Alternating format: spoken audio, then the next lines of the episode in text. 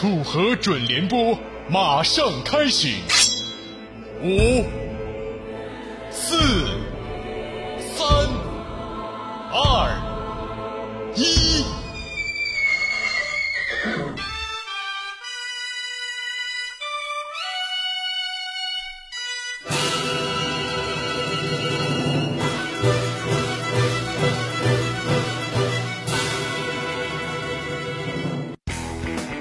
如今，我们正处于信息爆炸时代，信息爆炸了，头也快炸了。资源整合，热点汇聚，思考不能停歇。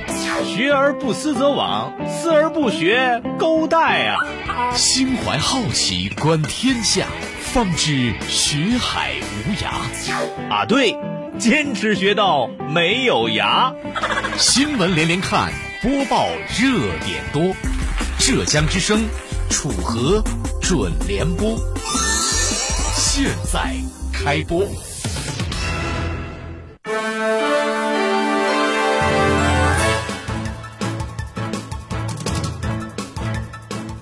欢迎各位收听这一时段的楚河准联播。今天的节目主要内容有有很多，我们将关注以下内容。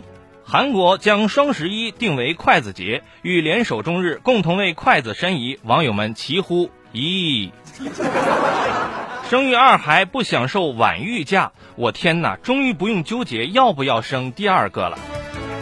四川庐山景区聚集数百只大师兄，危害人间。下面请听详细内容。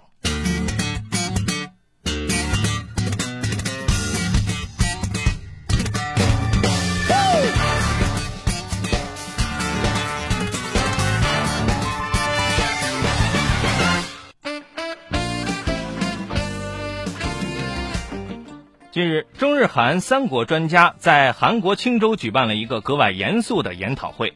他们经过细致而缜密的研究，庄园做出决定，准备将十一月十一日正式命名为筷子节。对此，许多男同胞表示欢欣鼓舞。双十一这个把光棍们从里虐到外的日子，终于要和我们说再见了。大家用血和泪想明白一个道理：我们明明已经没有女朋友了，为什么还要让我们没钱呢？大家质问有关部门为什么要这样对自己，而对方的回答只有喵。不过有一些网友对此表示并不乐观，改了名字也并没有什么用，也许仅仅是让我们的购物车里多了几双筷子而已。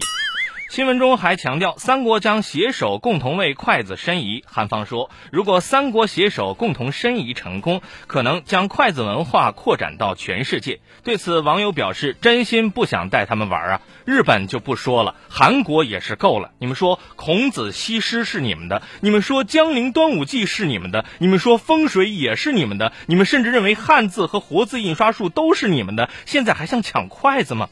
我们不是已经？把棒子让给你们了吗？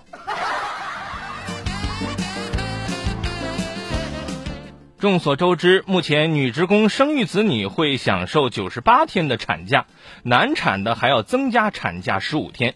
其中奖励性产假包括晚育和独生子女增加的产假。企业老板们表示吃不消啊！如此之长的产假，感觉都能让地球好几圈了，好吗？但是没办法，我们要誓死为女性捍卫这样的权益。不过，这对于广大男性同胞来说，却是一种深深的刺痛。他们心中充满疑问：为何一番耕耘之后，收获的却是老婆？可现行的生育二孩政策却规定，产妇不能享受晚育假。对此，有产妇就说：“九十八天产假肯定不够，身体恢复、母乳喂养的时间都不够。”许多男网友也提出质疑：“媳妇儿一个人在家太可怜了，我们的要求不高，我们只希望先陪她九十八天。”对此，专家表示：“你们都想多了。”据不科学也不负责调查统计，如今在这个竞争激烈的社会当中，面对孩子们的繁重学业，家长已经开始有点吃不消了，因为孩子的作业已经多到需要家长帮着写了。虽然有时候家长也想偷懒，板着大义凛然的脸告诉孩子要自己的事情自己做，可是当他们看到深夜中孩子们忙碌的身影，也有时会不好意思，于是索性回单位加班。好赖还有工资是吧？这只是无数案例中的一个缩影。最近有一位杭州的妈妈为孩子的作业问题就头疼不已，她在网上留言道：“昨晚。”就在昨晚，女儿写作业写哭了，没办法，擦了眼泪接着做作业。可是眼看十点半了，还没有完成，我一定要让她睡觉。半夜孩子醒来睡不着，索性继续做作业，一大早就发烧了。杭州妈妈很是心疼，他们知道自己是无法改变现状的，声称只能安慰孩子，并陪着他慢慢适应。此网友对此网友纷纷的慷慨拿出自己独特的绝招方案一。老师，作业我写了，可是我忘带了。方案二，老师，作业我写了，可是我不小心把作业丢到下水沟里了。方案三，老师，作业我写了，我是听着楚河准联播写的。对此，楚河准联播提醒，不要用方案三。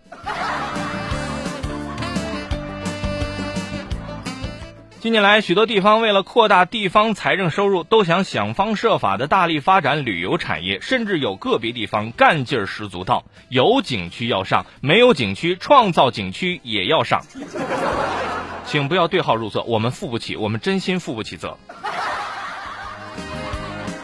话说，在一九九八年，四川西昌琼海庐山景区为了吸引游客，引进了一百只猕猴，本是为了让大圣代替工作人员和游人进行互动的。可没有想到，十七年之后，一百只猕猴已经繁衍到了五百多只，景区大有发展成花果山之势，而且还经常发生猴群伤人事件，几乎成为景区一霸。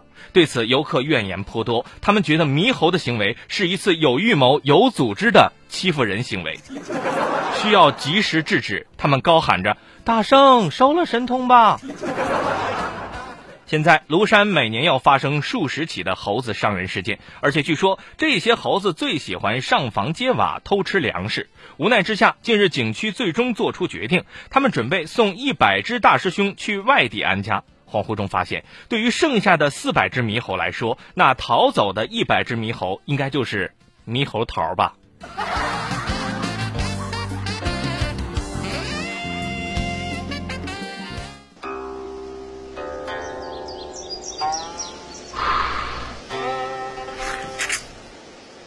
吃着泡面说天下，就着大蒜喝咖啡。